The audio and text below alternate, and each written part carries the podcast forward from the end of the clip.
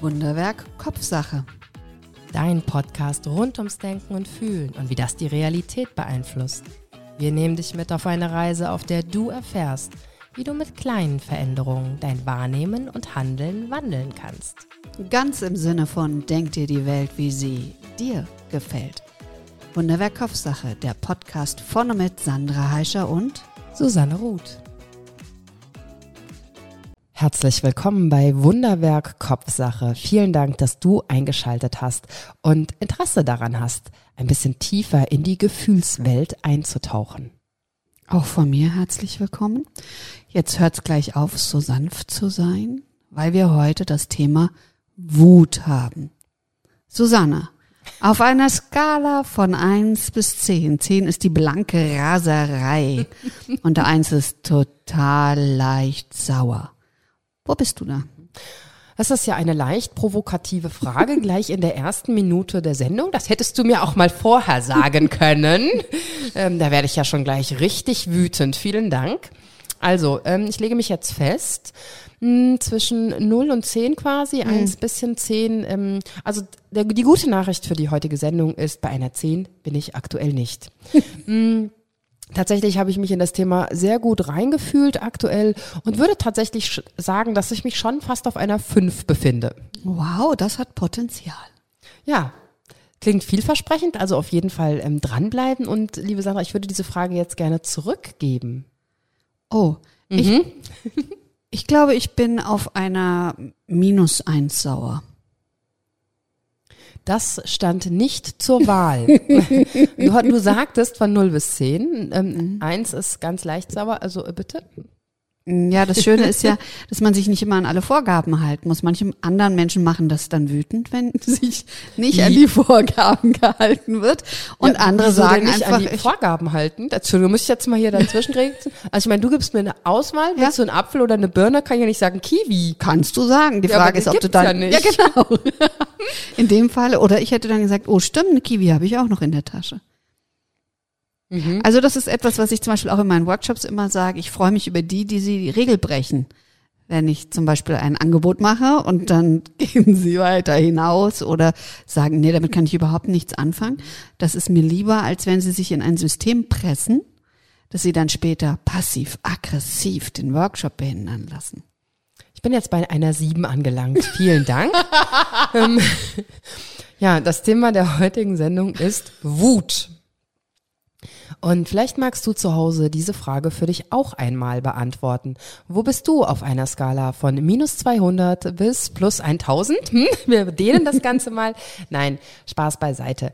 Es macht ja definitiv Sinn, einmal in sich hineinzufühlen und zu gucken, wo stehe ich denn aktuell? Wie ist denn der aktuelle ist-Zustand, ohne zu sagen, na, Schulnote 1 ist jetzt sehr gut, wenn du bei einer 1 bist und ähm, oben ist schlecht, sondern einfach nur wahrzunehmen. Das sind, Zahlen sind ja in der Regel neutral, das ist ja sehr schön. Und da wahrzunehmen, wo stehst du denn aktuell? Mhm. Was hast du denn, Susanne, vorab? Hast du etwas über den Stamm des Wortes herausgefunden? Hast du dazu ja, was recherchiert? Habe ich aber gar nicht mich so lange aufgehalten. Ähm, da kam dieses lateinische Wort Furor Mhm. Ähm, ist mir untergelaufen, bedeutet Raserei, Leidenschaft, Wahnsinn. Mhm. Fand ich total spannend. Ne?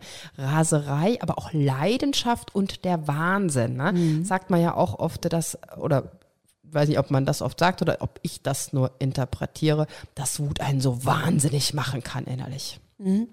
Ich hatte heute meine Kollegin in der Mittagspause ganz spontan gefragt, was fällt euch denn spontan zum Wort Wut ein? Da kam Rot, und uns kam sofort Zorn. Interessant, ich habe die Farbe auch da stehen. Also ich habe die Frage gestellt, was hat denn Wut für eine Farbe? Und ich kam auch sofort auf Rot. Hm? Und was war das? Zorn? Zorn. Zorn, ja. Das ist ja ein anderes Wort dafür. Äh, ne? Ist es gleichbedeutend? Wut, Zorn? Ich finde es insgesamt, äh, für mich ging es in der Recherche so, dass ich gemerkt habe, diese Abgrenzungen. Mhm. Wo liegt was? Und wo, zum Beispiel auch Aggressionen. Mhm. Ähm, also diese, diese ganzen Fragen, was, wie kann man es abgrenzen oder Ärger hatte ich Ärger, noch, hatte ich mir auch eine genau. Ärger. Ja. Und das ist schwierig. Also es ist schwierig, immer das eine ohne das andere zu betrachten. Also ich glaube, man kann, kann Wut ohne Zorn betrachten, aber kann man Zorn ohne Wut betrachten? Wow. Kann man Zorn ohne Wut betrachten? Ich bin zornig. Mhm. Bin ich dann automatisch wütend? Tja, wie unterscheidet sich denn zornig sein von wütend, wütend. sein? Ähm, meine persönliche Interpretation wäre jetzt tatsächlich, dass es wie eine Steigerung ist. Dass der Zorn vor der Wut steht. Ah, ich, ich hätte es so gesehen, dass der, dass die Wut anders bezogen ist und der Zorn einfach sein kann. Man ist zornig, ähm, ein zorniges Kind. Also das ist fast eher eine Charaktereigenschaft als eine, als, als ein Gefühl für mich, der Zorn. Eine Charaktereigenschaft, aber man zornig ist ja nicht grund, grundlegend zornig. Oh, es gibt schon. Gibt schon Menschen, welche? die, ja, das ist vielleicht richtig. Hm. Also für mich wäre es, wie gesagt, tatsächlich wie so eine ähm, Steigerung. Erst bin ich zornig und dann werde ich so richtig wütend. Ah, spannend. Und wann wirst du wahnsinnig? Das kommt dann nach der Wut. ja, das habe ich. Ich habe tatsächlich noch Frust und Verzweiflung noch so dazu geschrieben als Gefühle, die ich doch irgendwo eng mit Wut verknüpfe. Mhm. Toben vor Wut habe ich noch aufgeschrieben. Ich koche vor Wut. Mhm. Wobei auch interessant ist, was hat denn das Kochen mit Wut zu tun? Aber bildlich gesehen wird ja auch oft von so einem Vulkan ne, mhm. ähm, gesprochen, der innerlich so am Brodeln ist. Und Kochen, da sprudelt das mhm. Wasser ja schon. Und vielleicht kocht der Topf auch über. Siehst du, also stellen wir aber schon mal fest, Wut scheint etwas Warmes, Heißes zu sein, nichts Kaltes.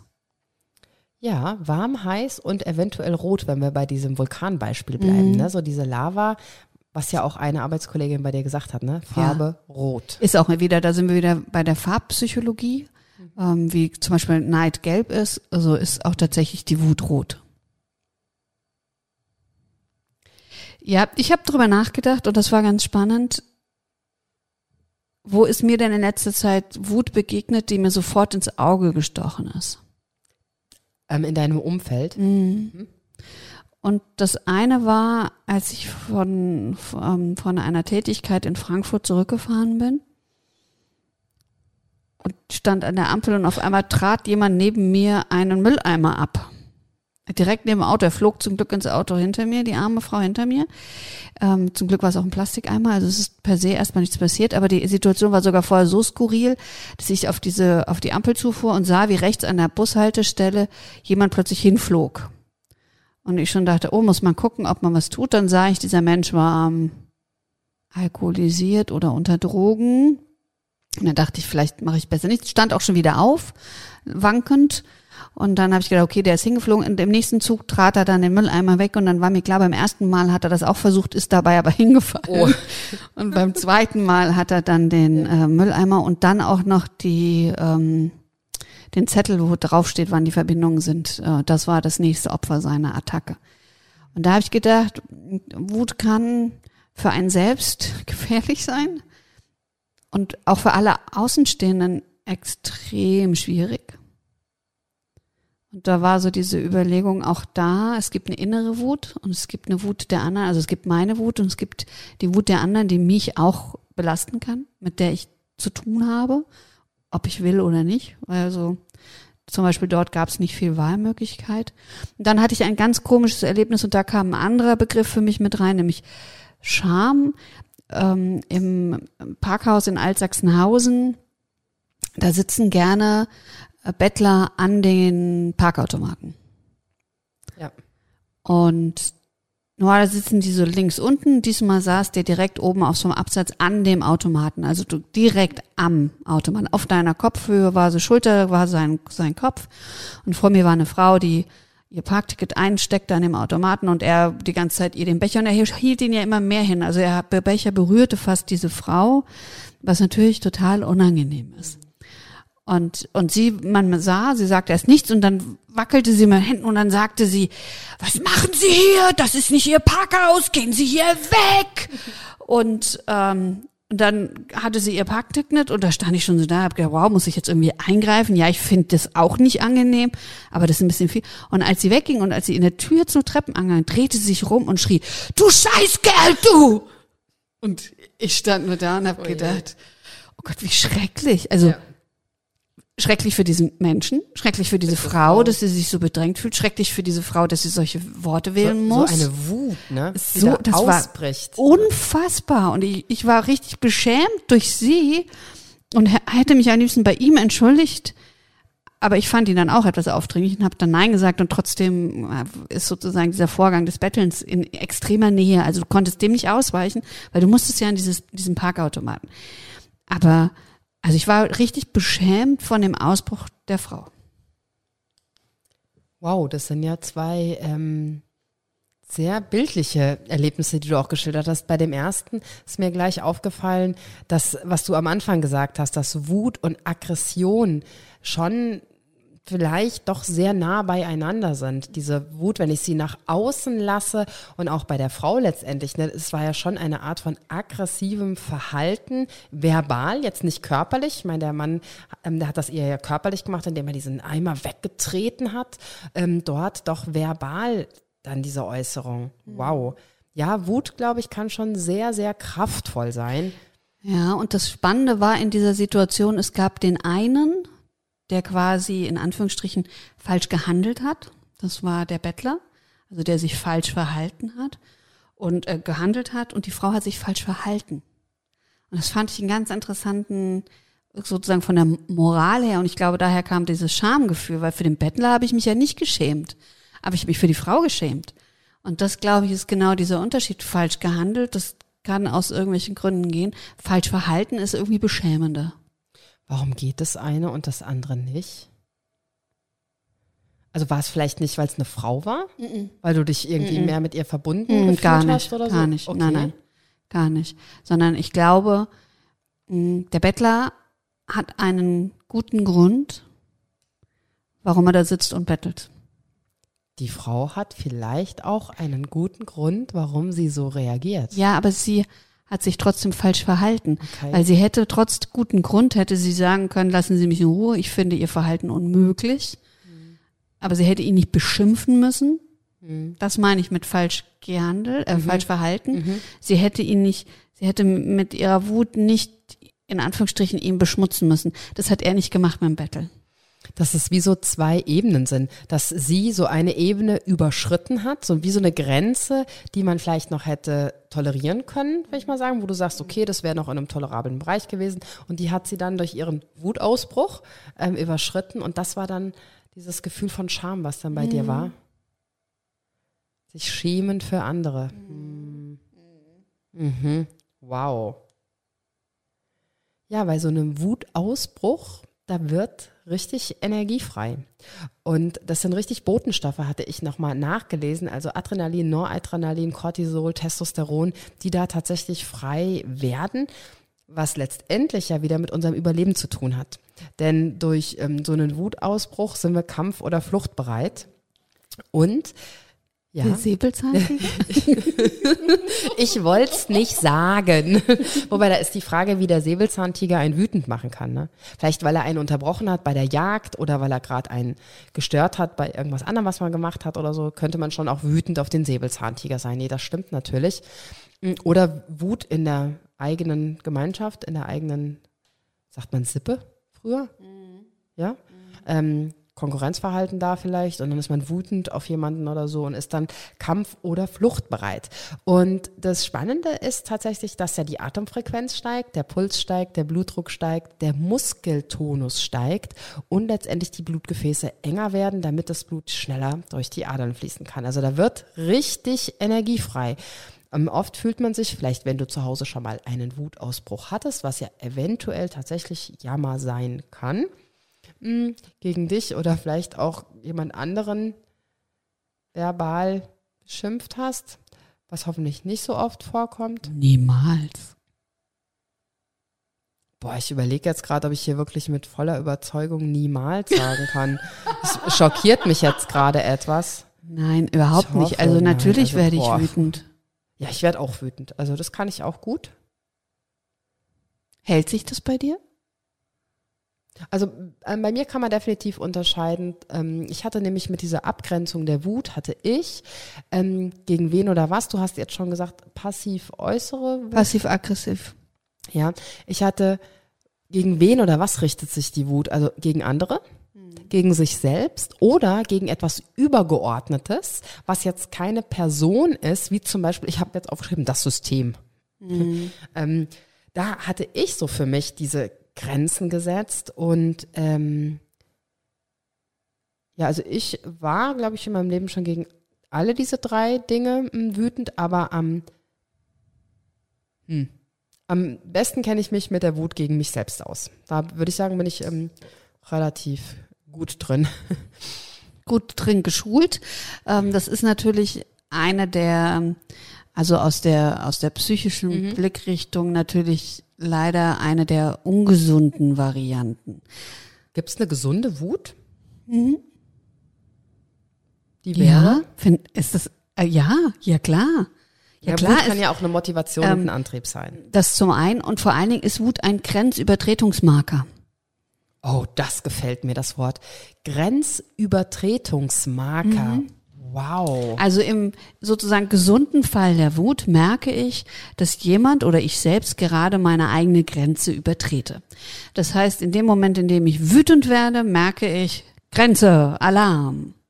Und das ist ein extrem gesunder Faktor in der Wut.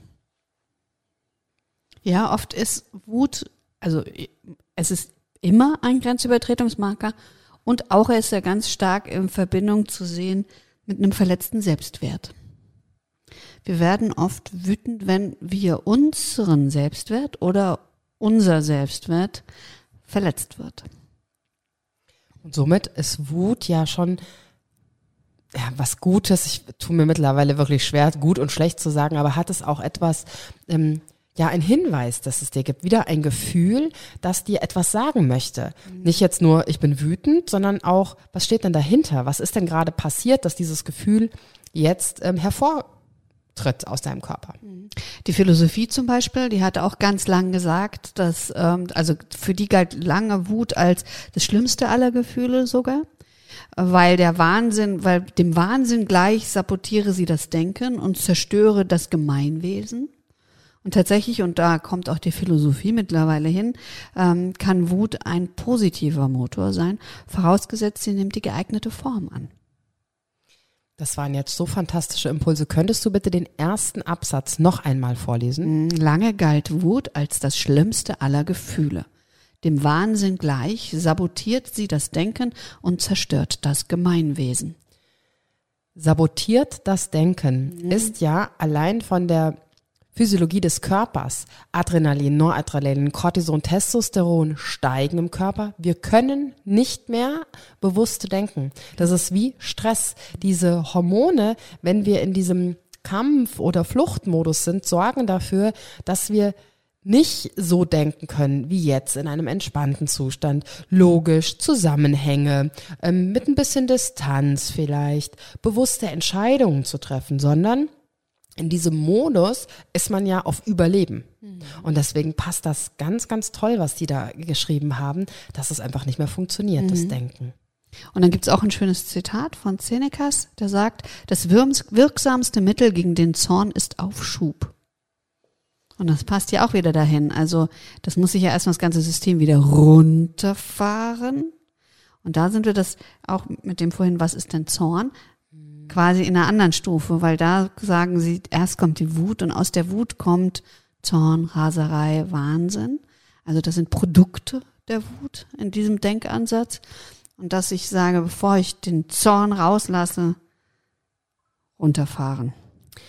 Wobei ich da ja sagen ähm, muss, darf die Frage mit dem Runterfahren,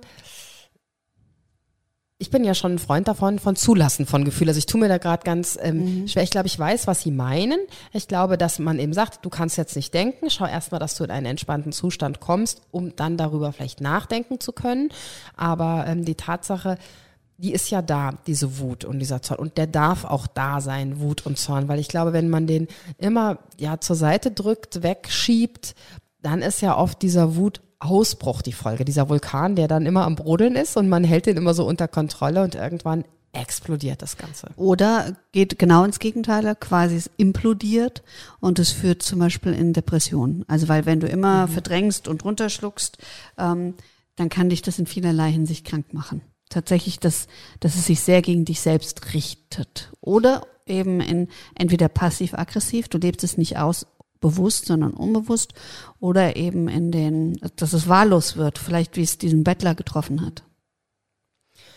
Und da hast du eben noch was ähm, gesagt, dieses Autoaggressive, ne? also dieses aggressive sich selbst gegenüber handeln. Und für mich habe ich festgestellt, dass viele Krankheiten, die es gibt, wenn man die sich so mal ein bisschen genauer anschaut und guckt, was so dahinter steht, dass das oft tatsächlich einen Zusammenhang mit dem Gemüts Zustand oder mit dem seelischen Zustand der Person hat. Und da kann ich tatsächlich jetzt aus eigener Erfahrung auch berichten, was ich natürlich oft in der Rückschau erst wirklich verstanden habe. Ähm, ich hatte, ich bin an einer autoaggressiven Krankheit erkrankt, also eine Autoimmunkrankheit, wo der Körper selbst ähm, Antikörper produziert gegen Bestandteile des eigenen Körpers. Und ähm, das war eine seltene rheumatische Erkrankung. Und mein Körper hat sich dadurch ja innerlich wie selbst zerstört. Ich schiebe tatsächlich mittlerweile auch einen Teil auf meine ähm, Gefühlslage, diese unterdrückte Wut. Dieses vor allem auch überhaupt nicht wahrnehmen der Wut. Wie du jetzt das so schön gesagt hast mit diesem Grenzübertretungsmarker.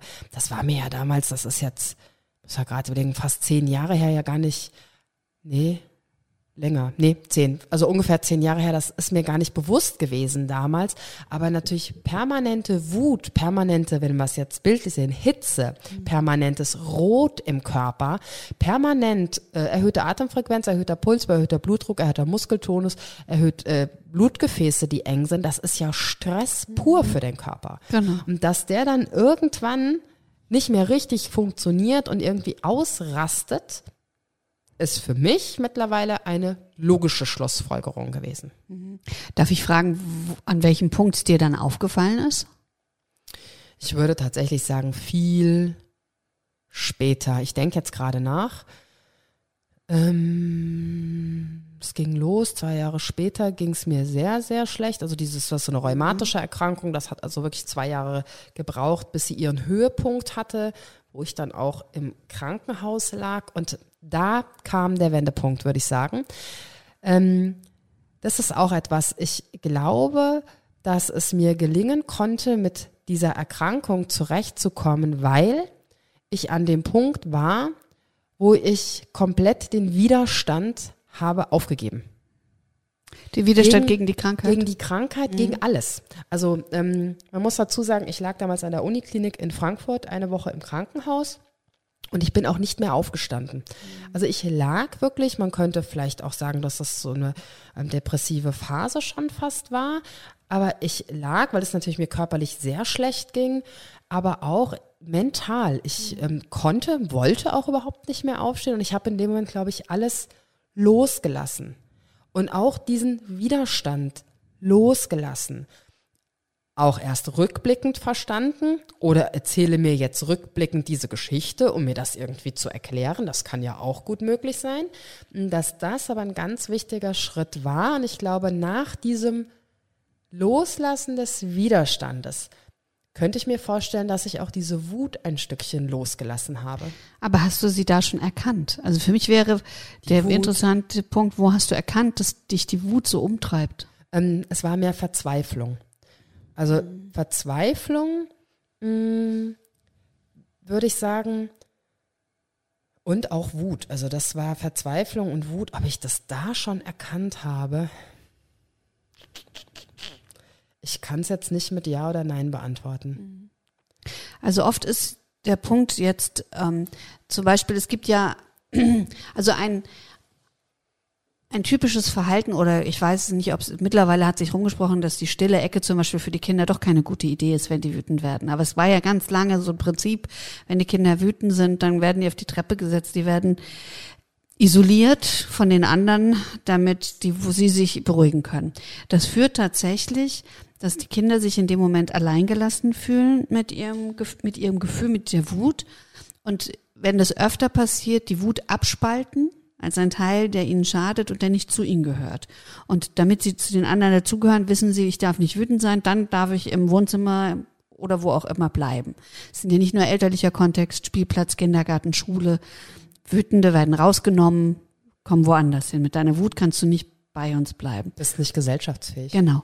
Und wenn du das natürlich in frühen Jahren immer wieder erfährst, dass die Wut der Teil ist, der dich von der Gesellschaft trennt, ähm, dann steht dir als Erwachsener nicht die Kraft zur Verfügung, dass diese Wut einen Anteil in mir hat und ein Stück weit dieser Marker ist, mit dem ich arbeiten kann sondern sie führt erstmal immer nur dazu, dass ich weiß, wenn ich jetzt wütend werde, isoliere ich mich.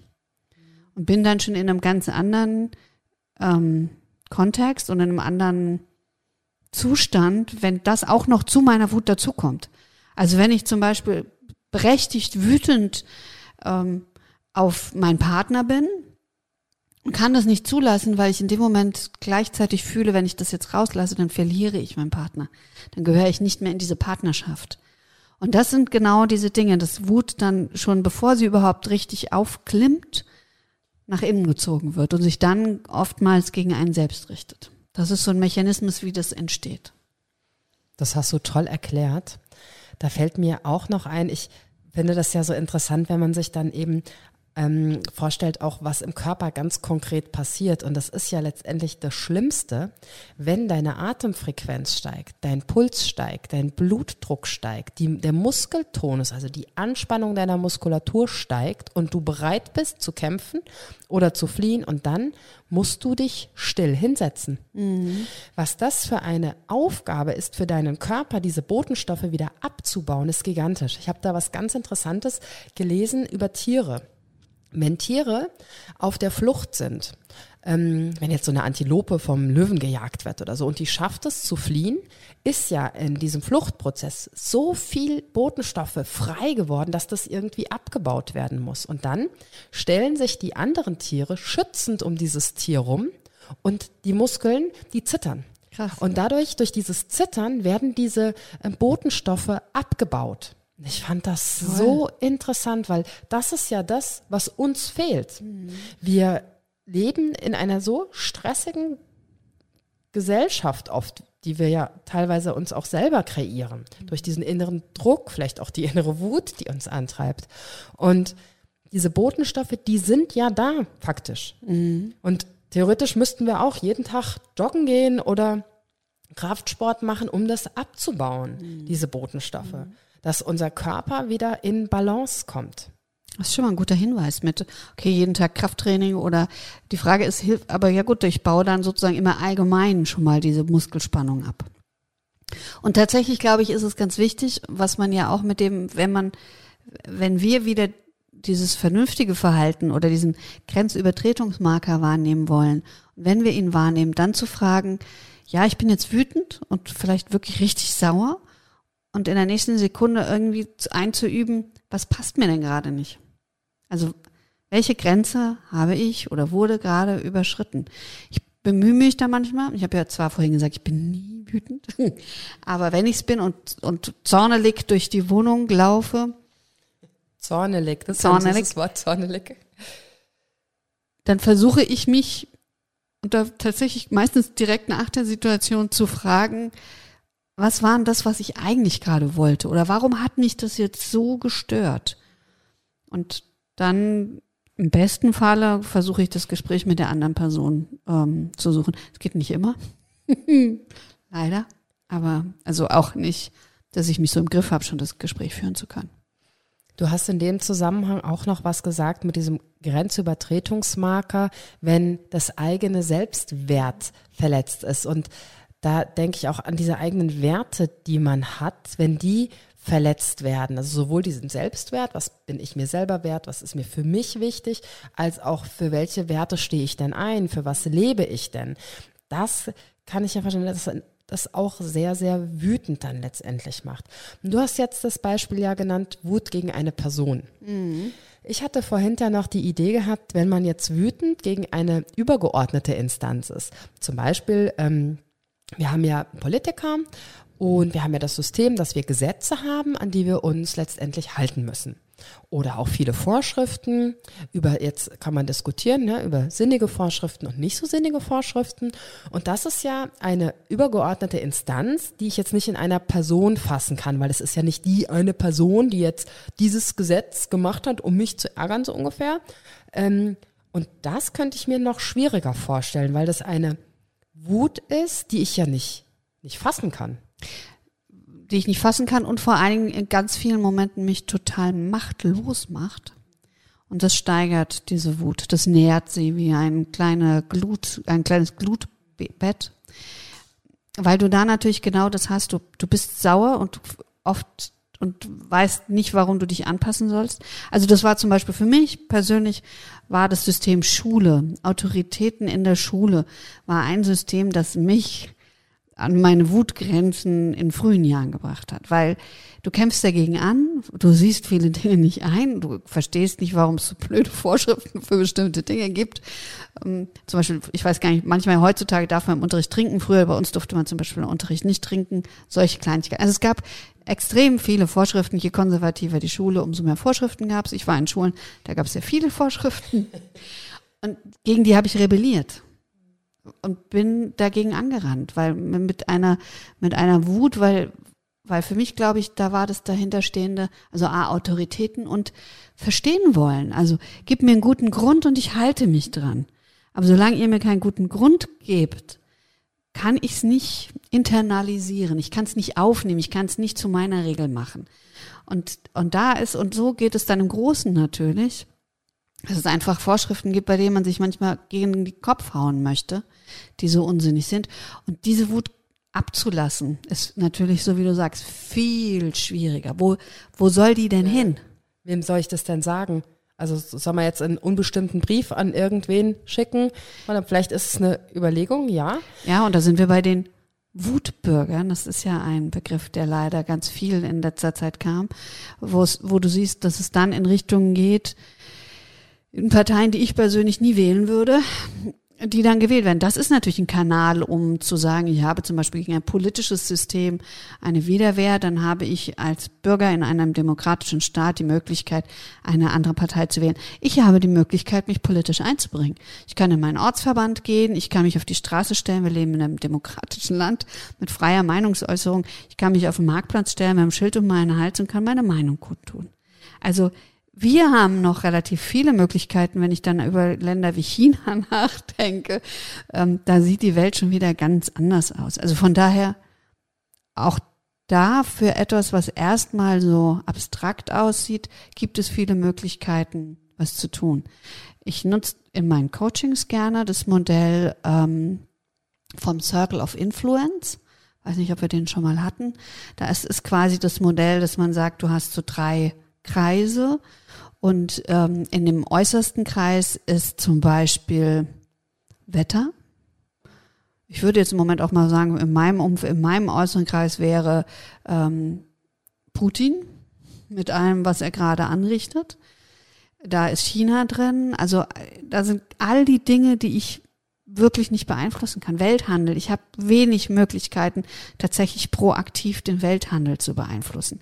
Also quasi auf den Grad meiner Macht der Beeinflussung sind diese Dinge ganz außen, ganz weit weg. Da habe ich keine Möglichkeit. Ich kann nicht das Wetter machen. Es geht nicht. So gerne ich es manchmal möchte, ich kann es nicht machen. Ähm, Im mittleren Kreis sind Dinge, also im, im zweiten Kreis sind Dinge, die ich vielleicht unmittelbar äh, beeinflussen kann. Zum Beispiel durch meine Stimme, bei der Politik, dass ich aktiv was kann, äh, versuchen kann, etwas zu bewegen in der Politik.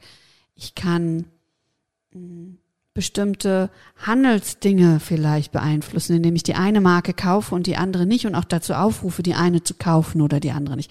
Also da habe ich so, ich habe nicht unbedingt die, die Beeinflussung, dass jetzt die Massentierhaltung in Deutschland abgeschafft wird, aber ich kann gewisse Anteile dazu beitragen, dass sich dieses System ändert.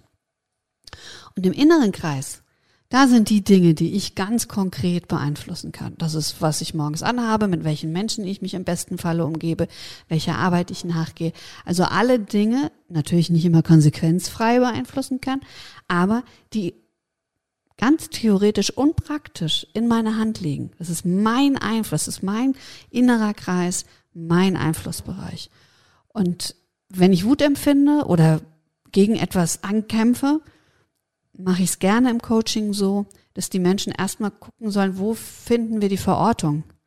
In welchem Kreis bewegen wir uns denn bei dem, wogegen wir so eine Widerwehr haben oder so eine Wut? Und wenn das nicht im Inneren ist, sondern im zweiten, dann überlegen wir, okay, was ist davon noch beeinflussbar? Wie viel Anteile, wie viel Energie kann und soll ich reingeben, um wirklich was verändern zu können? Und wenn es im äußeren Kreis sich befindet, dann müssen wir Bewältigungsstrategien machen. Also dann ist tatsächlich was, was hilft, dass darüber nicht mehr nachdenken, die Nachrichten nicht mehr hören, ähm, tief atmen, Entspannungstechniken. Also, weil das darf dann einfach nicht mehr an einen rankommen. Da bringt es nichts, wenn ich mich mit beschäftige. Ich kann mich jeden Tag darüber aufregen, was Putin tut. Ich kann es nicht beeinflussen, außer ich fliege jetzt nach Russland und versuche ein Attentat zu begehen, was mir sowieso nicht gelingen würde.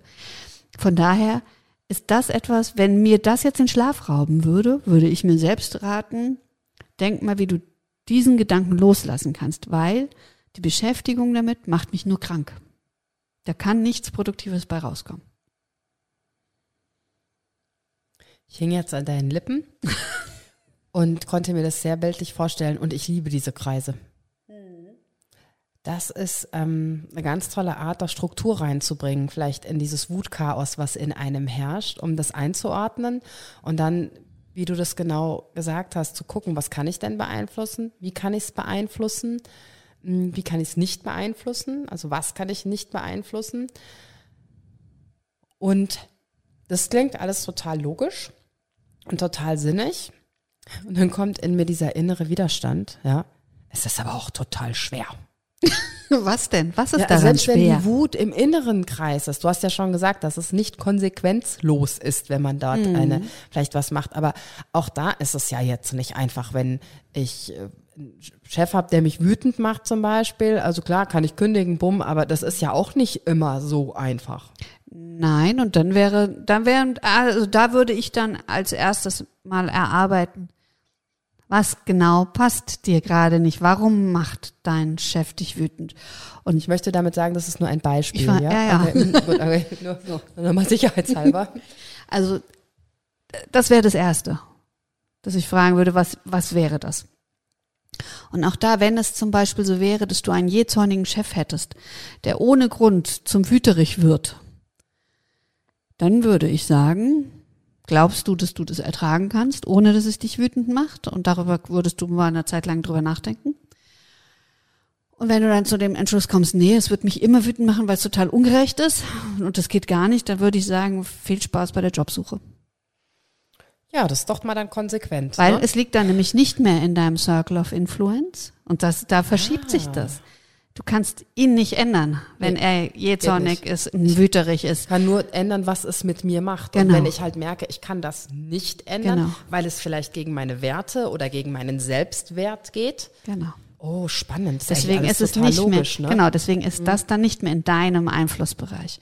Und so gibt es bei nicht nur mit Wut, sondern diese Circle of Influence sind halt für allen wirklich für diese Dinge, mit denen man in irgendeiner Art und Weise hadert oder im Berufsleben tatsächlich ganz viel dieses Dauergejammer über das funktioniert nicht, die Leitung hat, das und dahin zu gucken und zu sagen, okay, wo macht es denn überhaupt Sinn? Wo kannst du was verändern? Wo kannst du was indirekt verändern? Also bringt was dem Chef jeden Tag Schokolade mitzubringen, ist er dann weniger wütend? so, das wäre der zweite Kreis. Mhm. Oder geht gar nichts und dann kannst du dich nur aus diesen Kreisen entfernen. Es ist so. Vielen Dank. Also dieser Circle of Influence. Mhm. Also sind ja drei Circles. Mhm, Circles ne? of Circles Influence. Of, toll. Ganz tolle Sache. Wenn ich so richtig wütend bin, was ich ja nie bin. Mhm. dann steigen mir sofort die Tränen in die Augen. Vor Wut? Ich heul vor Wut. Und das ist eine ganz fiese Mischung, weil die Menschen plötzlich dich trösten wollen. Oh Dabei willst Willen, du überhaupt nicht getröstet werden. Ich, ich bin wütend. Okay. Ganz schlimm. Ich hatte das zum Beispiel im beruflichen Kontext, gab es eine in Anführungsstrichen Kränkung, die ich empfunden hatte über eine Entscheidung. Die mich dann wütend gemacht hat? Die mich mhm. unfassbar wütend gemacht hat. Wirklich unfassbar. Mhm. Und ich konnte gefühlt 24 Stunden nur durchheulen, weil ich so wütend war. Das hat überhaupt nicht aufgehört. Ich war so, mein, mein Wert war so verletzt, ich war so sauer, dass ich die ganze Zeit geheult habe. Und es hat mich dann die ganze Zeit geärgert. Also ich wurde dann noch wütender über mich selbst weil ich nicht aufhören konnte zu heulen. Und solange ich in diesem Zustand war, konnte ich kein klärendes Gespräch führen, weil, also gerade dann im beruflichen Kontext, heulen vor Wut, überhaupt mit der Wut natürlich da reinzugehen, aber dann auch noch mit den Tränen, das hätte in die völlig falsche Wahrnehmung geführt, die ich überhaupt nicht haben wollte. Da fallen mir auch gleich wieder mehrere Dinge ein.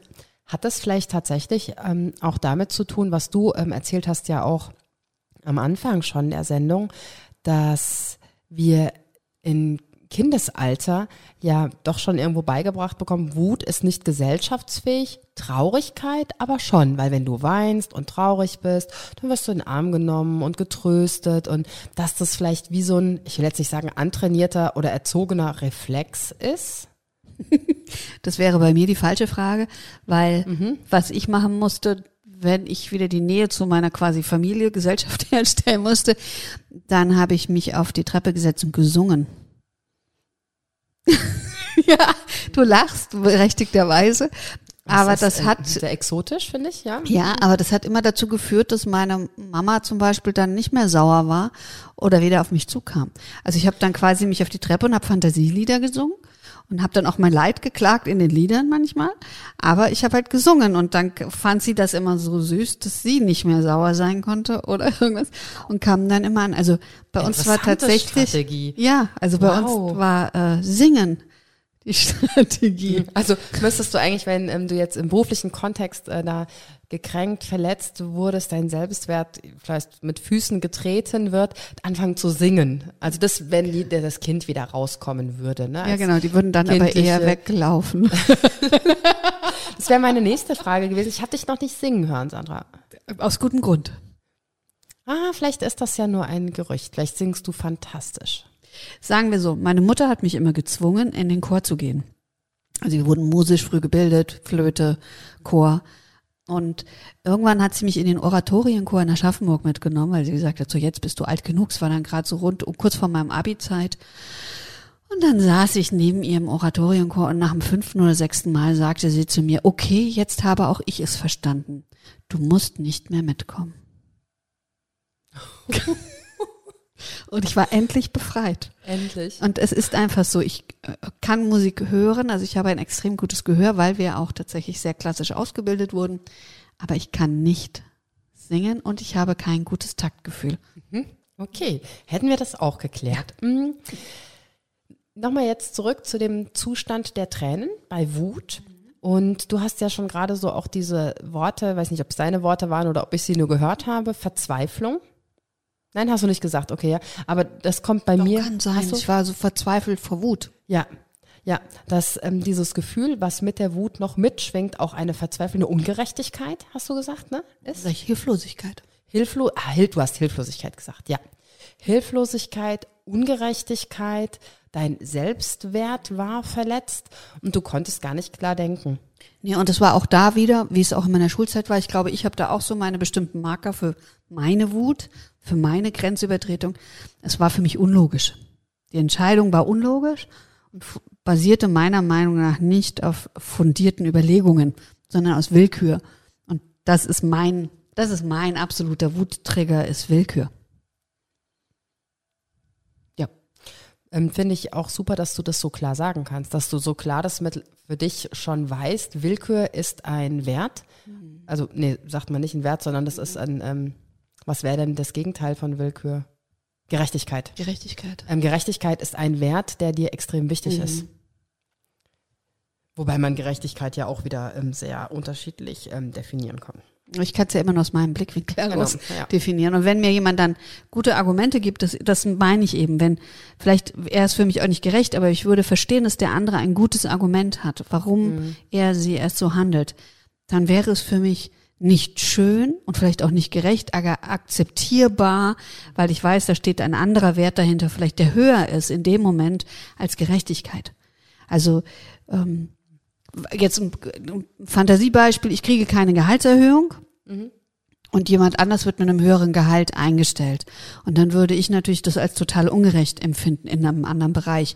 Und dann wird mir aber erklärt, dass es vielleicht, weil es ein spezieller Spezialist ist mhm. und das Team bricht auseinander, wenn sie nicht diesen Menschen als Leitung bekommen, dann würde ich verstehen, dass diese Ungerechtigkeit mit dem Gehalt passiert ist, weil dadurch das Team in der Firma stabilisiert werden soll. Mhm. Das meine ich damit, dann wäre es immer noch nicht gerecht in meinen Augen, aber es gäbe eine fundierte Begründung. Und dann wäre meine Wut, wäre halt nur in beleidigt sein. beleidigt sein, ja. Mm, die Zuhörerin, glaube ich, war es, die erste, hat auch gesagt, dass sie sich danach schämt. Äh, eklig fühlt, weil ihr Eklig fühlt. Ah, ich habe gleich an Scham genau. gedacht, sie sich eklig fühlt. Ähm, das ist auch interessant, dass wenn wir eine Empfindung haben, uns dann für diese Empfindung dann nochmal quasi abwerten mhm. mit einem nächsten Gefühl, was dann nicht angenehm ist. Ich meine, man sollte jetzt vielleicht nicht unbedingt stolz auf seine Wut sein, wobei das kommt wieder darauf an, wie ich sie nutze. Ja? Mhm. Mm, da habe ich noch nie drüber nachgedacht, stolz auf die Wut zu sein. Ja doch, weil ich habe auf jeden Fall ein feines Gespür.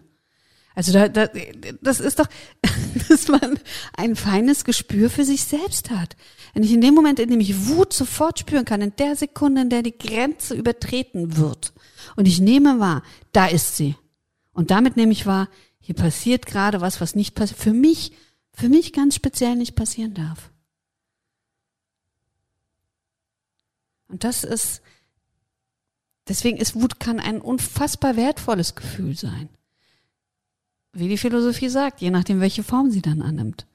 Und eben nicht destruktiv gegen mich selbst gerichtet ist, sondern dass sie was Produktives erzeugt, dass sie das Hinschauen erzeugt und dass sie erzeugt, dass ich drüber nachdenke, ah, was, welche Grenze wurde, was will ich eigentlich gerade wirklich? Also was würde mich nicht wütend machen in dieser Sekunde und kann ich das beeinflussen? Und diese Frage, was will ich eigentlich wirklich oder auch sich erstmal klar zu werden, was sind denn überhaupt meine Werte, die gerade verletzt wurden? Hm, das kann ich auch für mich jetzt sagen, stelle ich momentan immer wieder fest, dass das oft nicht klar für sich selber definiert ist, auch nicht klar im Kontext ähm, definiert ist, in der Firma. Was sind denn die Werte dem Unternehmen, in dem ich bin? Was ist denn der Wert für, von meinem Kollegen, den er für seine Arbeit empfindet? Ist es der gleiche Wert, den ich habe? Inspiriert mich das vielleicht, was er für einen Wert hat?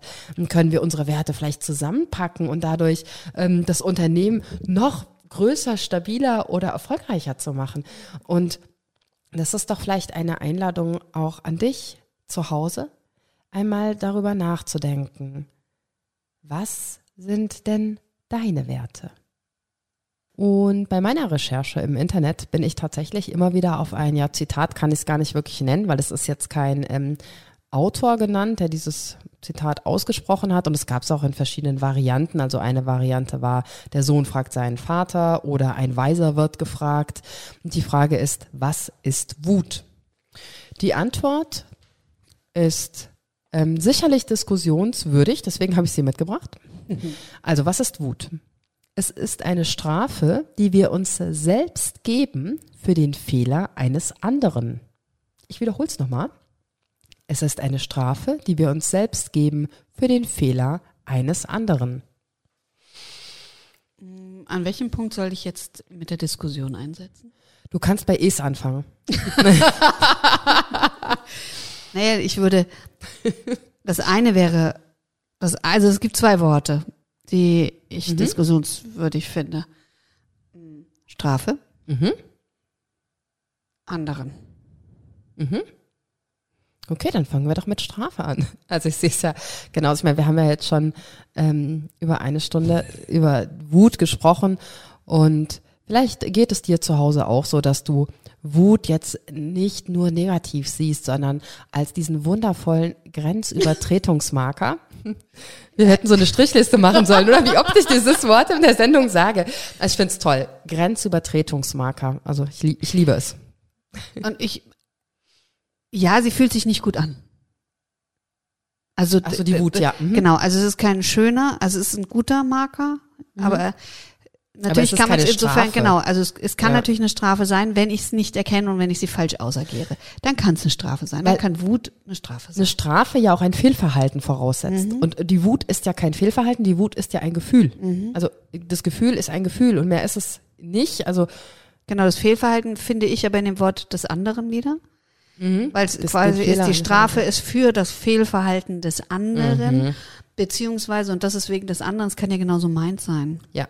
Man kann ja auch wütend auf sich selbst sein mhm. und es muss ja nicht eines anderen sein. Es kann ja tatsächlich, wie wir das, wie toll du das mit den Systemen beschrieben, mit den Ringen beschrieben hast, mit den um, Circles, ähm, ein System sein. Also etwas, was ich nicht fassen kann, die, die Wut ähm, der viele. Wenn ich dich jetzt sozusagen als Frau des äh, Körpers da habe hm, und die Wut so oft anscheinend Tränen macht, gibt es denn einen Ort im Körper, wo die Wut sitzt?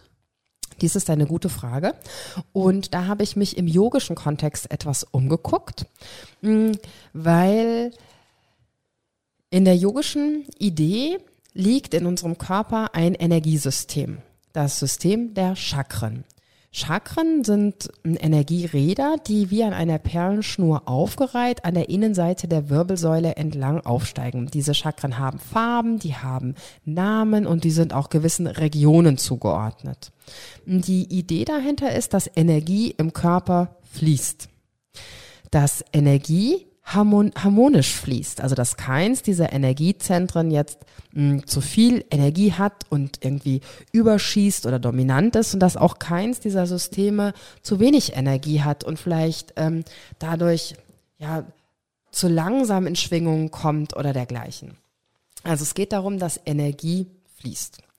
Und diesen Chakren sind Regionen zugeordnet und mit diesen Regionen teilweise auch Organsysteme und teilweise eben auch Gefühle. Und da habe ich dann auch nochmal nachgeguckt, weil ich wusste es nicht. Ich habe mich überlegt, wo ist Wut? Und dann habe ich nachgeguckt und ähm, bin darauf gestoßen, dass Wut, Orientierungslosigkeit, Frustration, Opferbewusstsein im dritten Chakra von unten im Solarplexus, Manipura Chakra, angeordnet ist. Solarplexus ist ein Nervengeflecht in unserer Bauchregion, ein bisschen oberhalb des Bauchnabels und die Farbe ist gelb die dem diesem ähm, Chakra zugeordnet ist. Also hat Spannend. nichts mit mit dem Rot jetzt zu tun, ist aber glaube ich auch aus einem anderen Kontext diese Farbe. Und diese dieser Solarplexus ist ja auch wie ein Zentrum. Das ist so deine innere Mitte gehört da auch so ein bisschen dazu. Dieser Mut, tatkräftig voranzugehen, dieser Mut für dich einzugestehen, dass du in deine innere Kraft kommst, in deine innere Stärke kommst. Und dann ist Wut, könnte da natürlich auch ein ganz, ganz toller Antrieb sein, um eben einen nötigen Schritt mit allen Konsequenzen, die dazugehören, zu machen, weil man sich selbst eingesteht. Und das ist natürlich total spannend, wenn man dann bedenkt, oberhalb dieses Energiezentrums sitzt das Herzzentrum, darunter sitzt das ähm, Sakralzentrum, ganz unten drunter noch das Wurzelzentrum. Ähm, und die sind alle miteinander verbunden. Also Wut beeinflusst letztendlich dann ja auch die ganze mhm. Schwingung, den ganzen Energiefluss.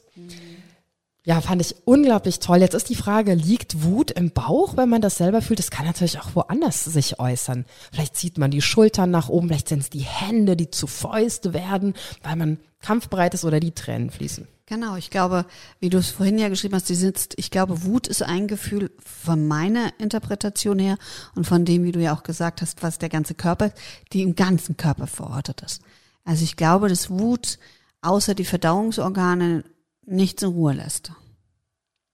Warum sollte denn Wut die Verdauungsorgane in Ruhe lassen? Weil es so ist, wenn wir auf Flucht geprägt sind oder Kampf, Nicht. dann werden die schlechter durchblutet, die Organe. Ja, ja? richtig. Aber dann habe ich ja auch ein Problem. Ja, ja, aber, also wenn ich aber deswegen meine ich, also die werden nicht noch angetrieben also zu mit mehr. der Anregung meinst genau, du? mit der Anregung. schon, genau. ja, ja genau. Okay, ja. Sie werden schlechter durchblutet, weil sie nicht lebensnotwendig ja. sind für diesen Im ersten Moment, für, für die Flucht Moment. nicht, genau. weil wenn ich nicht fliehe, dann brauche ich auch keine Verdauung Genau. mehr. Mhm. Ja, vielleicht, wenn ich dann vom Säbelzahntiger gefressen werde, dann ist die Verdauung auch egal. Ja, das stimmt. Ich fand es, was du gerade gesagt hast, ist sehr schön. Und das äh, geht an eine, ich habe mir eine Sache aufgeschrieben, wenn ich Wut ausübe, also ausagiere, dann ist der, das gute Element darin und warum es, warum es auch viele tun, ist, dass ich Handlungsmacht zurückbekomme. Das hatten wir vorhin mit dieser Hilflosigkeit. Und das ist ja auch das so, was du sagst, dieser Motor, dieses, man kann dann plötzlich ich was tue. tun. Genau, ich, Ich tue. tue etwas. aktiv, ja. Genau, ich Ja. gehe raus auch aus so einer Fe Opferhaltung. Opferhaltung. Also das Wort fiel ja auch, ne? Opferbewusstsein. stimmt. Wobei genau. mir das auch total gut gefallen hat, dass es nicht hieß Opferhaltung, sondern Mhm. Opferbewusstsein. Dass ich mir bewusst werde, ich bin vielleicht gerade ein, ein Opfer. Mhm. Weil eine übergeordnete ähm, Macht, also ich meine das jetzt nicht im spirituellen Sinne, sondern ein, eine Person zum Beispiel oder ein System etwas tut, was mich im ersten Moment vielleicht in dieses Opferbewusstsein bringe und ich dann aber mit meiner eigenen Tatkraft da rauskommen kann. Genau. Bei Tatkraft ist es total wichtig. Also es gibt die früheren Ansätze waren, wenn jemand wütend ist, also nach Ecke und Stuhl, gab es das, dass du dann quasi auf ein Kissen einhauen solltest oder also dass du deine Wut so richtig massiv ausagierst am Boxsack und und und und und. Tatsächlich ist die mittlerweile die Wissenschaft der Meinung, dass das gar nicht gesund ist, weil es es noch steigert, weil es nicht zielgerichtet ist.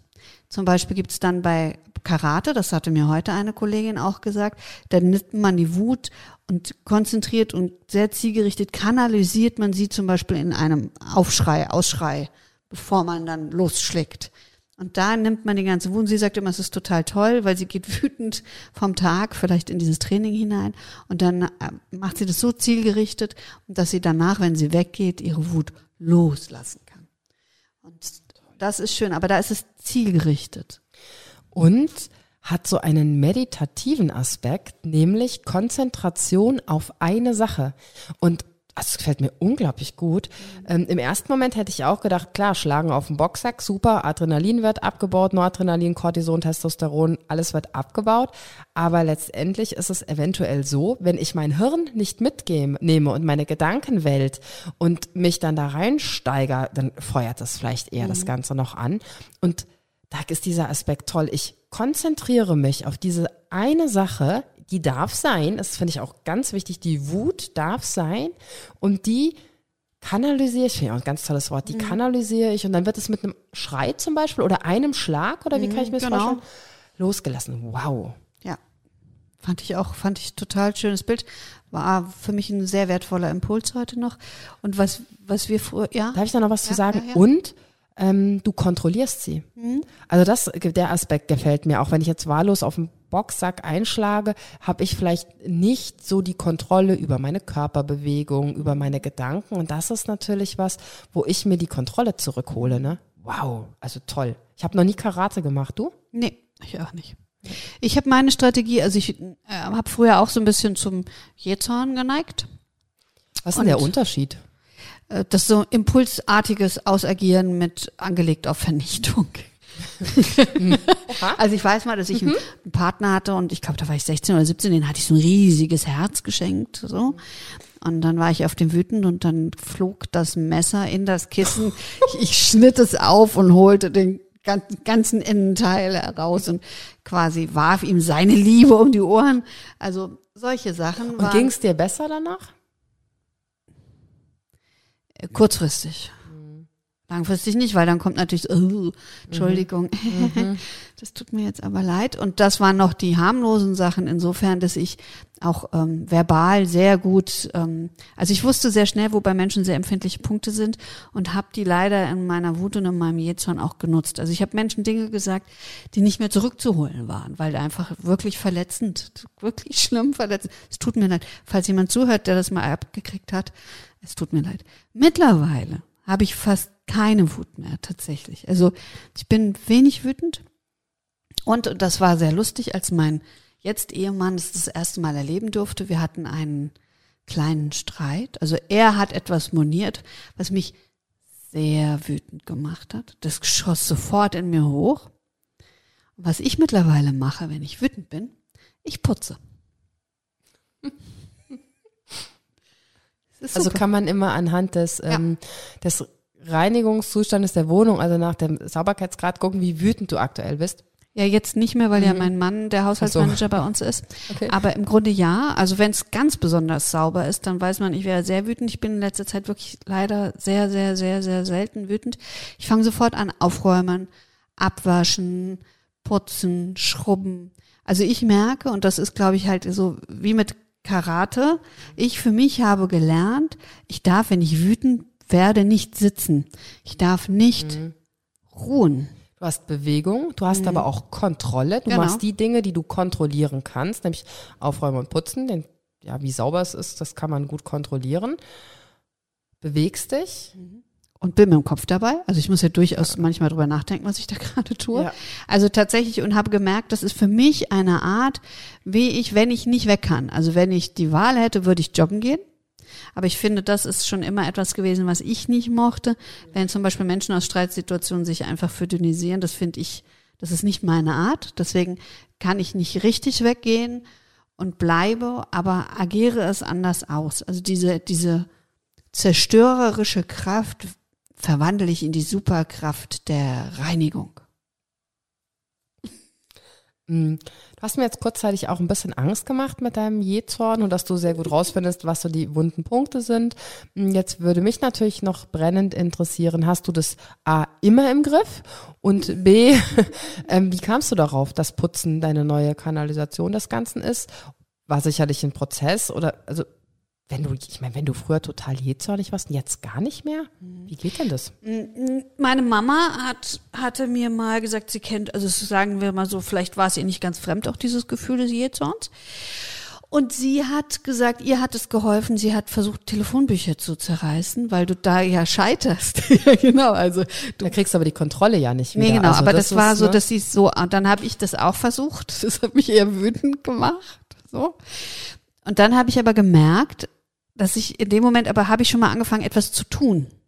Und ich glaube, das habe ich einfach weitergemacht. Ich habe gemerkt, in dem Moment, in dem ich aufspringe und was wegräume, also so hat es angefangen, dass in dem Moment diese, ich sag, also diese Wut als Waffe nicht mehr benutzt werden musste. Also ich war dann immer noch wütend, aber ich habe es eben den unguten Teil daran konnte ich anders ausagieren und ähm, wie gesagt, heute brauche ich es fast gar nicht mehr, aber ich merke auch heute, wenn mal sowas kommt, dass ich sofort in die Bewegung gehe.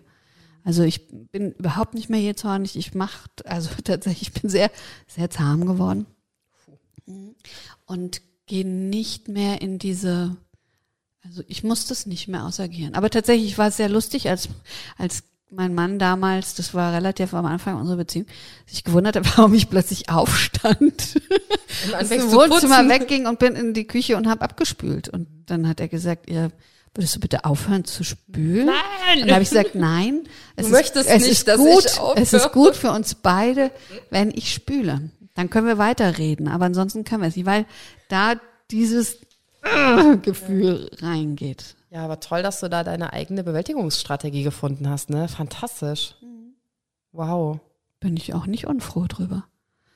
Und tatsächlich äh, immer, also mittlerweile ist es wirklich so, dass ich kaum mehr putze und eher tatsächlich kurz sauer bin und mich dann frage, was war jetzt eigentlich der Grund, dass ich sauer bin? Warum war das jetzt so doof? Und, ähm, und dann mit dem eigentlichen Bedürfnis, mit dem, mit der Grenzverschiebung anfangen kann zu arbeiten. Und das ist natürlich gut, weil es dann, ja. dann machst du auch die, das, die Tür wieder zu jemand anderen auf und sagst, hier, komm, hilf mir dich.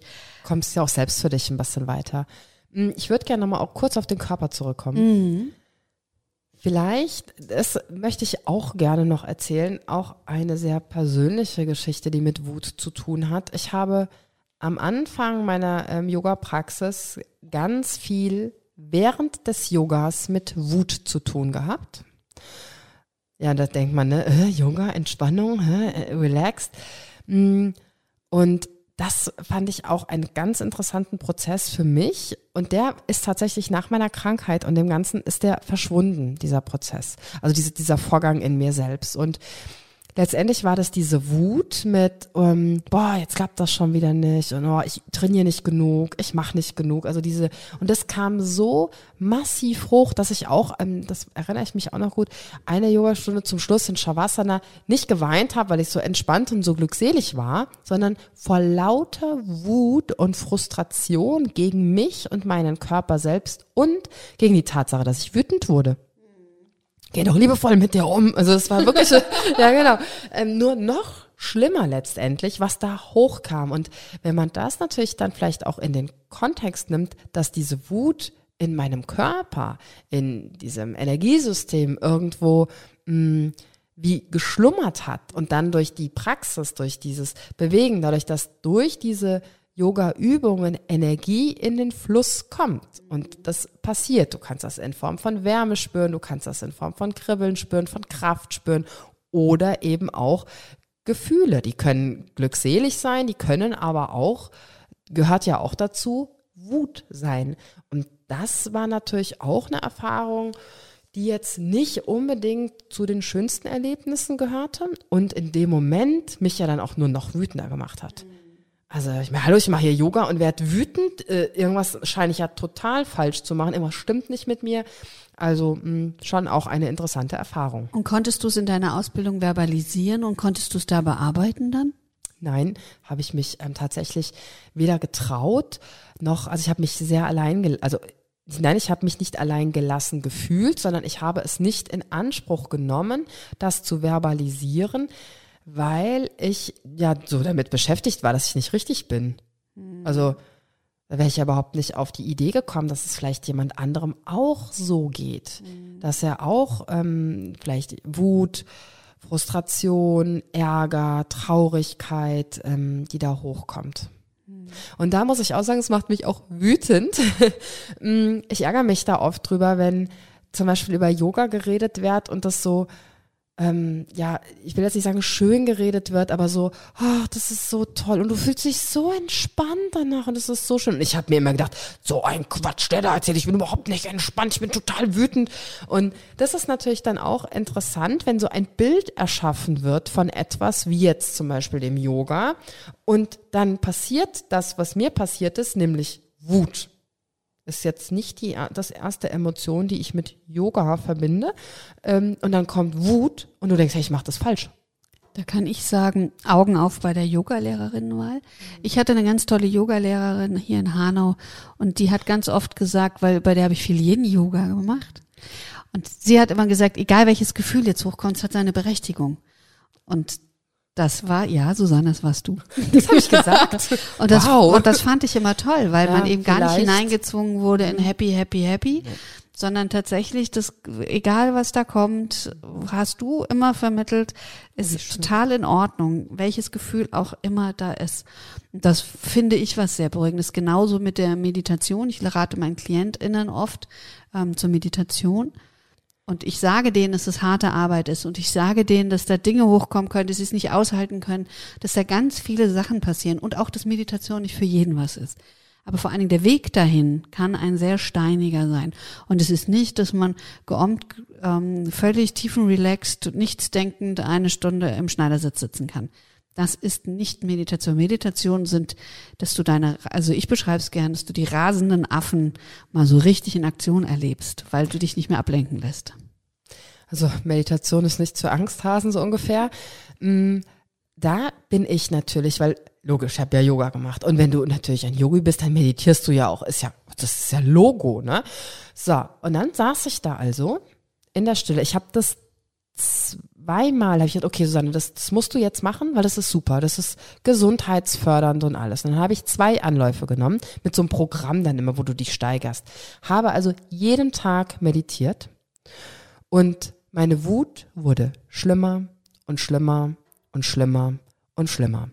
Und irgendwann war ich an dem Punkt, wo ich gesagt habe, also entweder ich höre jetzt auf zu meditieren oder ich schmeiß alles hin.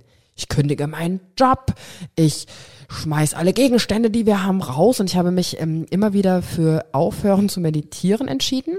Und dann habe ich die Meditationsleiter-Ausbildung gemacht, weil ich genau dieses, weil ich nicht weiterkam und ich ja aber wusste, rein ähm, vom Verstand her, wie wie ähm, gut das ist, wie Gesundheit, das ist demenzprotektiv, also das ist irre. So, saß also in dieser Ausbildung, ja. Ähm, ich bin froh, dass ich so eine starke Ausbilderin hatte, weil ich meine, mit meiner Wut wurde die ja dann auch konfrontiert. Weil ich hatte ah, mir, sehr gut, da, da habe ich dann ja, weil es ging nicht mehr. Ne? Ich saß da und alle, wenn man das so sieht, weißt du, alle so weiß, wenn man sich das vorstellt und einer so ein brodelnder roter Vulkan da in der, im Zwischendrin. Und dann bin ich also zu ihr. Ich habe gemerkt, mein Hirn hat geblockt.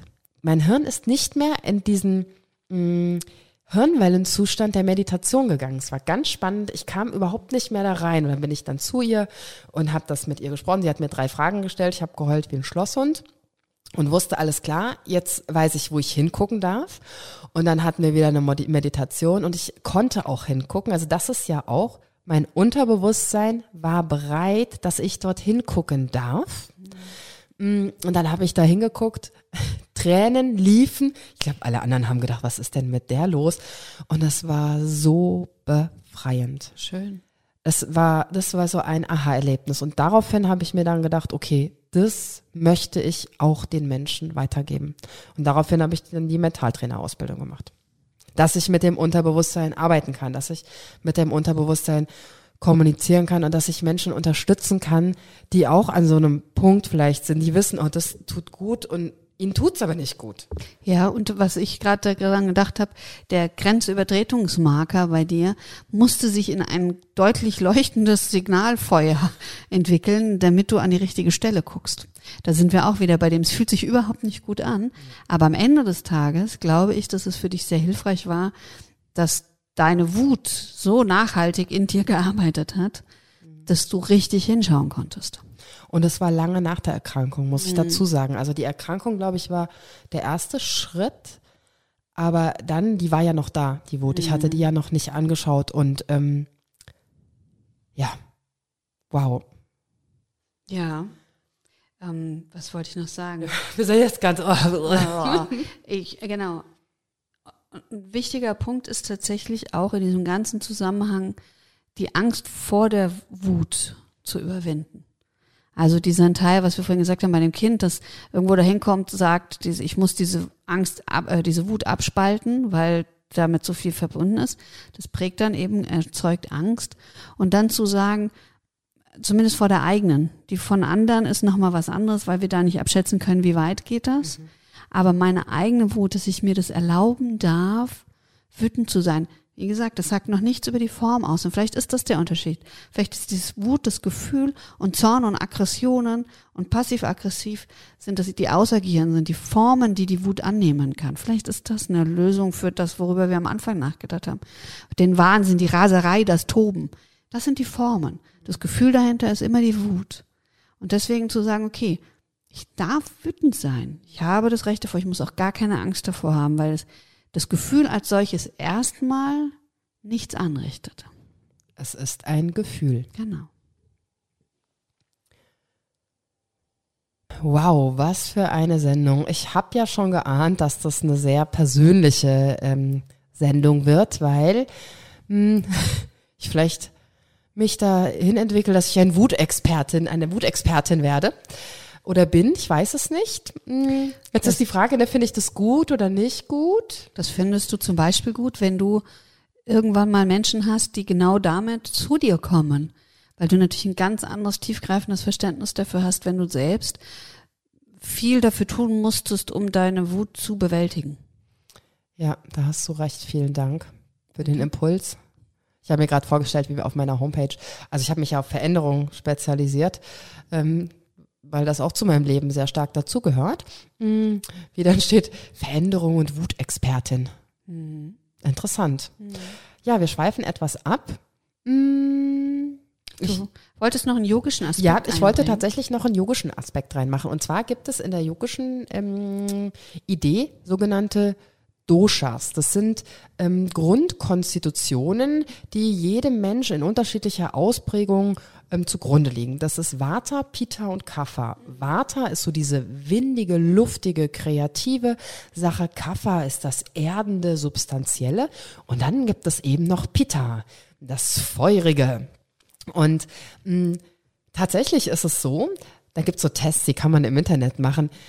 Ich möchte dazu sagen, das ist dann nicht in Stein gemeißelt, wenn man diese Tests macht. Und ähm, ich tue mir da immer so ein bisschen schwer, genau wie wenn man dann im Yoga spricht, ah ja, dein Manipura Chakra ist gestört, das schwingt nicht richtig.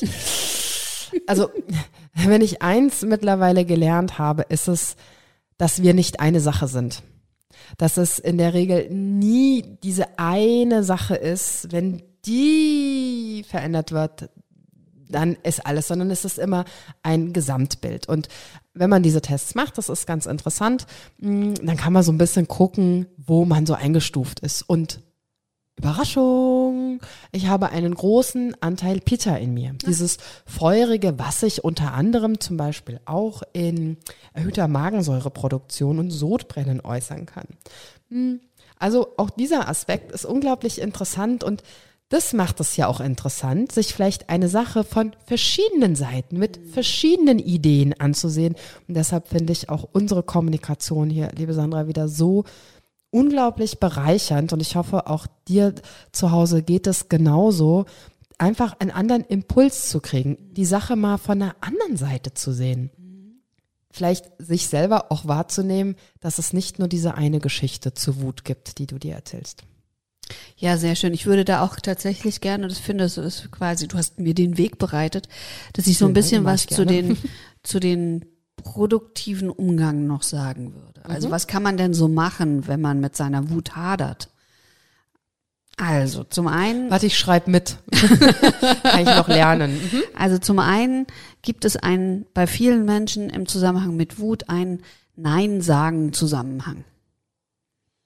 Das dürfen wir gerne nochmal mhm. sacken lassen. Einen Nein-Sagen-Zusammenhang. Mhm. Nämlich, dass ganz oft zu wenig Nein gesagt wird von Menschen, die sehr wütend sind. Und zwar vorher.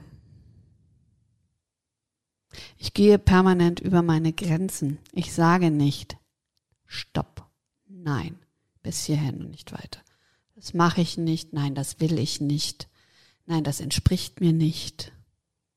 Und wenn ich das nicht tue, dieses Nein zu mir, zu anderen, zu der Situation zu sagen, führt es dazu, kann es dazu führen, dass ich auf Dauer wütend werde, weil ich nicht genug Nein gesagt habe.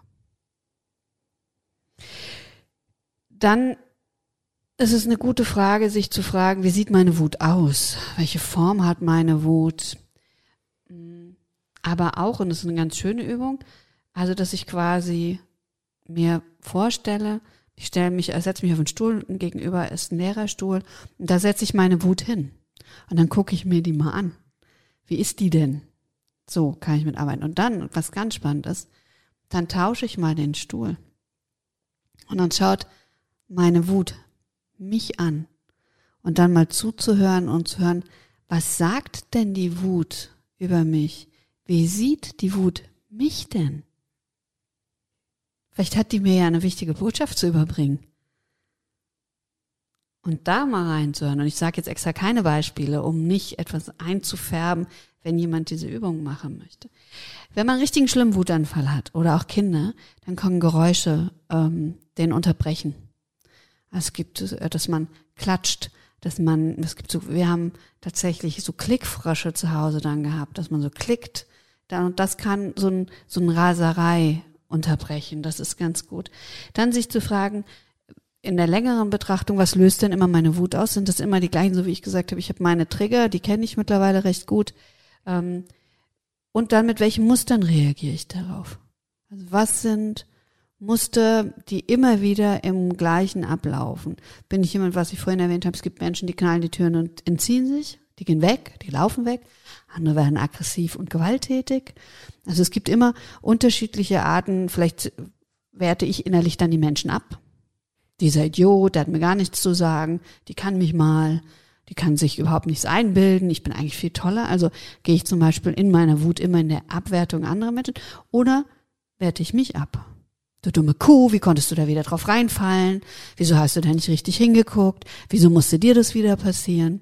Also tatsächlich mal zu versuchen zu verstehen, ah, das eine löst es aus und das andere ist das Muster, die Reaktion darauf, weil erst wenn ich ein Muster erkenne, kann ich ein Muster ändern. Vorher ist mir das nicht möglich. Ja. Und da finde ich jetzt wieder so wichtig und auch schwierig, oft erkennt man das selber ja nicht, das Muster. Weil man so in diesem Muster gefangen ist, dass man es einfach nicht sieht und nicht erkennt. Und da ist es ja so wertvoll, wenn jemand einen Blick von außen drauf wirft. Ja, also ich bin, ich bin dabei, einen Blick von außen drauf wirft in der Betrachtung. Aber auch das geht nur, wenn ich selbst hinschaue. Also ich glaube nicht, dass wenn ich wütend bin und das dann zum Beispiel jemand, der das immer wieder erlebt, weil der ist dann Bestandteil irgendwie dieses Systems und dann mir sagt, du Sandra, immer wenn du wütend bist, dann Boah, da bin ich schon wieder ja. wütend. Also ja, da das, Knopf nee, an. Das, und so meinte ich es auch nicht. Also das du meintest dann zum Beispiel im professionellen Setting. Ja, das, das dachte ich jetzt. Jemand am besten, der einen nicht kennt. Das ist ja, dass der wirklich raus aus dem ganzen eigenen System ist. Mhm. Wobei das natürlich auch interessant ist, was du jetzt gerade gesagt hast. Da könnte man auch nochmal eine ähm, Folge mitmachen. Wie ist denn das als Außenstehender? Sag ich dann da die Wahrheit? Ist es nötig, dass ich dann da etwas sage, um ähm, den anderen zu helfen, zu unterstützen? Also da können wir, glaube ich, auch mal, wäre vielleicht auch mal ein interessantes Thema. Mhm. Wie viel Wahrheit braucht eine Beziehung? Was ist Wahrheit? Was ist Beziehung? Was ist Beziehung? ja.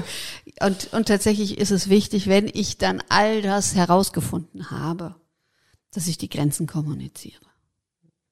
Dass ich tatsächlich frühzeitig, ähm, bevor der quasi Grenzübertretungsmarker anspringen muss, dass ich vorher schon sagen kann, stopp, ich merke, hier ist gerade eine Grenze erreicht. Wenn wir jetzt noch einen Schritt weiter gehen, dann wird es soweit kommen. Also und ich glaube, das ist, weil du vorhin auch meintest, wie ich da hingekommen bin. Ich glaube, mittlerweile bin ich so wenig wütend, weil ich und putze so wenig, weil, weil ich vorher aussteige.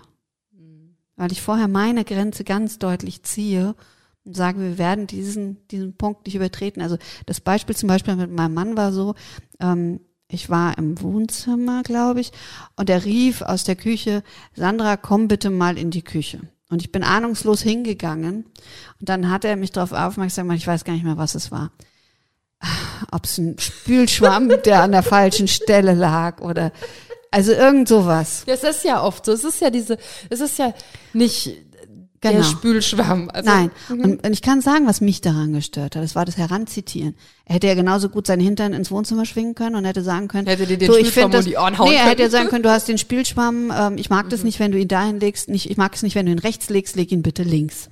Das wäre etwas, worüber du mit mir ohne Probleme reden könntest. Aber mich ranzuzitieren, wie so ein kleines Kind, da sind mhm. wir über den Autoritäten, mhm. wie so ein mhm. kleines Kind und jetzt guckt die das an und jetzt macht es doch bitte vor meinen Augen weg.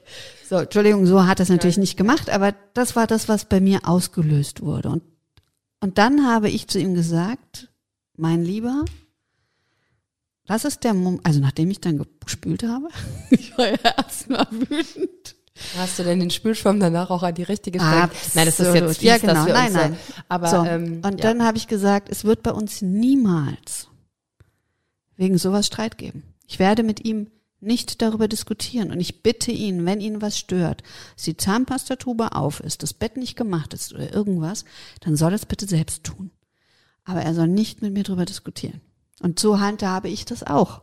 Und so ist es tatsächlich auch, ähm, oh Gott, Mathe, 18, 17 Jahre später, tatsächlich, dass wir genau das so handhaben. Wir streiten uns nicht über Zahnpastatum. Also da möchte ich unbedingt mal mit ihm ähm, sprechen, weil letztendlich, ähm, sagen wir mal, Bett ist nicht gemacht. Und es gibt immer nur eine Person, der das ja wirklich wichtig ist, mhm. vielleicht, dass das Bett gemacht ist. Und der anderen Person ist es einfach nicht wichtig, dass dieses Bett gemacht wird.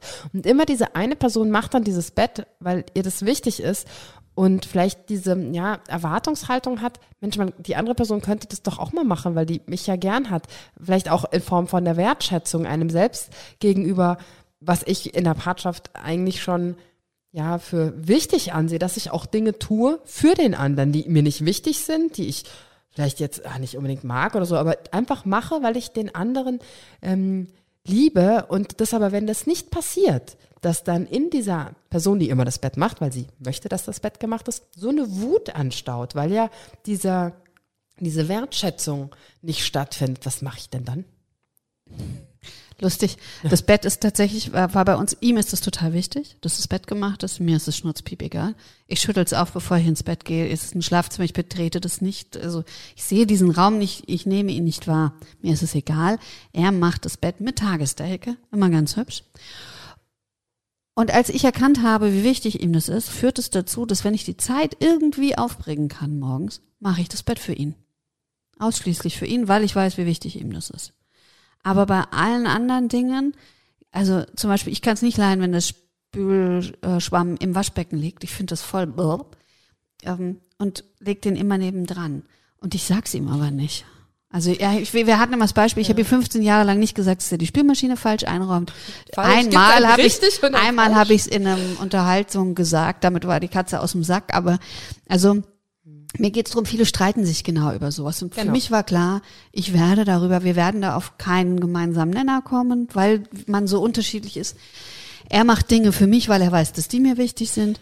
Ich weiß, ihm sind Dinge wichtig. Wenn ich kann, mache ich sie. Aber keiner von uns wirft dem anderen vor, wenn er sie nicht macht. Das ist es vielleicht. Und vielleicht ist das Geheimnis auch dahinter, das Geheimnis. Mhm. Vielleicht gibt es auch kein Geheimnis, aber vielleicht ist die Idee auch dahinter, du machst das ja ab und zu, weil du weißt, ihm ist das wichtig. Und wenn das ab und zu passiert, dann ist das ja eine Form von Wertschätzung und ähm, auch eine Form von Liebe zeigen. Und das reicht ja oft auch, weil es ist ja nicht der Schwamm oder der Socken, der da rumliegt, sondern es ist einfach dieses, ich sehe dich, ich sehe dein Bedürfnis, was du hast, ich sehe, was dir wichtig ist und weil ich dich liebe, mache ich das einfach ab und zu mal, auch wenn es mir nicht wichtig ist. Genau. Und, und wie gesagt, ich finde es so unsinnig, sich über sowas zu streiten. Ja, ich denke die Tatsache, dass man oft nicht sieht, was dahinter eigentlich steckt, genau. sondern man denkt wirklich, es ist der Socken, der da rumliegt. Ne, das, weil der andere unordentlich ist oder so. Und das ist ja das Interessante. Was steckt dahinter? Wenn ich da wütend werde, was will mir diese Wut sagen? Vielleicht ist die Grenze überschritten worden, dass ich mich nicht wertgeschätzt fühle. Genau, und das, und das meine ich eben mit, ja. dass ich mittlerweile so weit bin, so wie damals, dass ich sage, hör zu, meine Grenze ist hier, ich möchte sowas nicht mehr erleben. Ich möchte nicht, dass wir uns in einen anderen Raum zitieren, um uns die Kleinigkeiten des Haushaltes vorzuwerfen, sondern, und, und dann auch, auch da, wie gesagt, wenn es ihn so massiv stören würde, jetzt zum Beispiel, dass er dann zu mir kommt und das Gespräch sucht, aber eben nicht in dieser Form. Das meine ich. Und das ist sowas, da habe ich für mich gelernt, oder auch in Auseinandersetzungen mit Menschen oder wenn es um Diskussionen geht, dass ich sage, stopp, in diesem Moment ist es für uns gesünder, wir beide sprechen nicht weiter, wir denken nochmal drüber nach und kommen dann wieder zueinander. Also eben auch nicht dieses wortlose weg. Und also ich habe für mich, glaube ich, ganz stark gelernt, bestimmte Grenzen zu ziehen und in vielen Momenten atme ich sehr tief. Also tatsächlich Atemtechniken aus Yoga, aus Meditation, dass ich dann merke, jetzt ist es, ich schimpf auch nicht mehr viel beim Autofahren, das machen ja auch viele.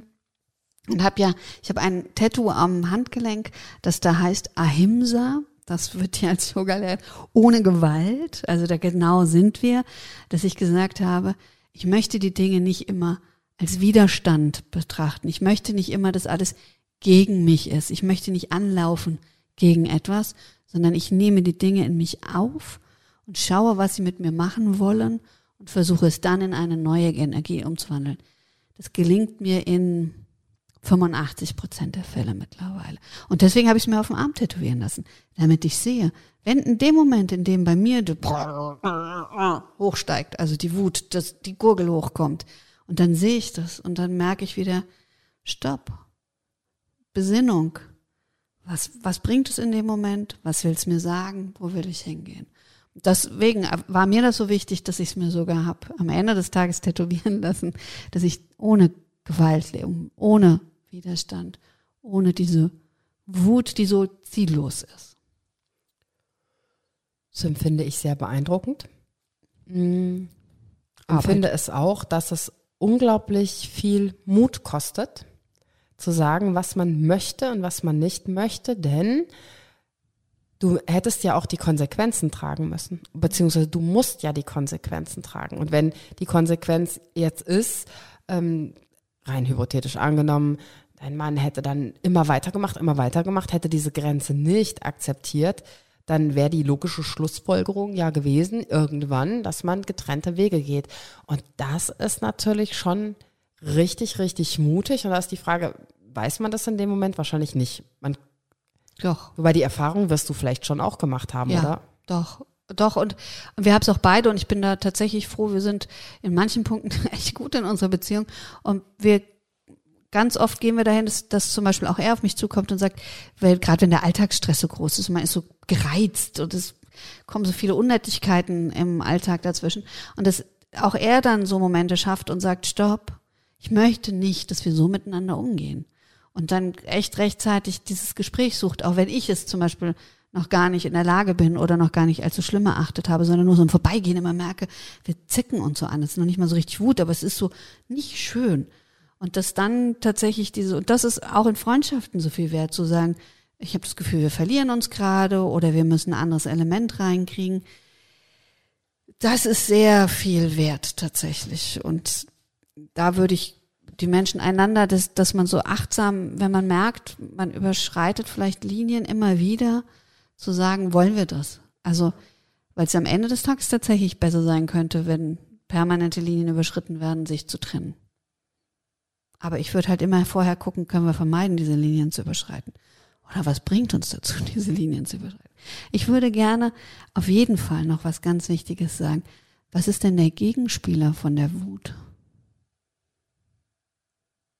Ich denke nach und muss tatsächlich sagen, ich habe das Gefühl, dass mein Gehirn so voll ist, voll Informationen, dass mir spontan erst einmal nichts einfällt und dann ich aber einen starken Impuls fühle, der vielleicht nicht passt. Ich würde jetzt ganz aktuell sagen, Liebe.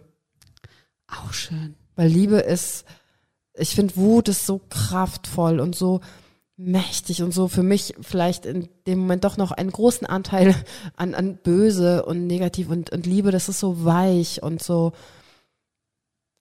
sanft und so ohne Druck und so loslassen. Schön. Ja. Sehr schön. Wut und Liebe kann aber auch ganz schön mitreißend, wegreißend, stürmisch sein. Also Aristoteles sagt, es ist die Sanftmut der San die Sanftmut? Der Sanftmut. Der Sanftmut. Ich hätte jetzt die San Hätte ich der auch Sanft gesagt. Der, der Sanftmut. Es ist der Sanftmut, ja. Und ähm, das ist der Sanftmut ist eher unaufgeregt und lässt sich nicht vom Ärger wegreißen. Und ähm, Aristoteles hat Ausführungen gemacht zur Tugend der Sanftmut. Gibt es eine Abhandlung? Und da ist es, dass er auch sagt, auch Sanftmütige können wütend sein, aber angemessen in Dauer und Anlass. Ich hoffe, ihr zu Hause nehmt genauso viel mit aus dieser Sendung wie ich und ich. Für mich, also der absolute, ähm, ja, das markanteste ist eine Grenzübertretungsmarker. Also das wird mich noch sehr lange jetzt beschäftigen. Das war ein ganz wundervoller ähm, Impuls, den ich jetzt spontan mitnehme. Schreibt uns gerne, was ihr mitgenommen habt, was ihr euch für die Zukunft wünscht und wir freuen uns, wenn ihr wieder einschaltet und zuhört. Danke für dein Interesse. Wenn es dir gefallen hat, abonniere, kommentiere und like diese Folge. Und wenn du meinst, sie darf kein Geheimnis bleiben, teile sie, wo immer sie zu teilen ist. Dankeschön.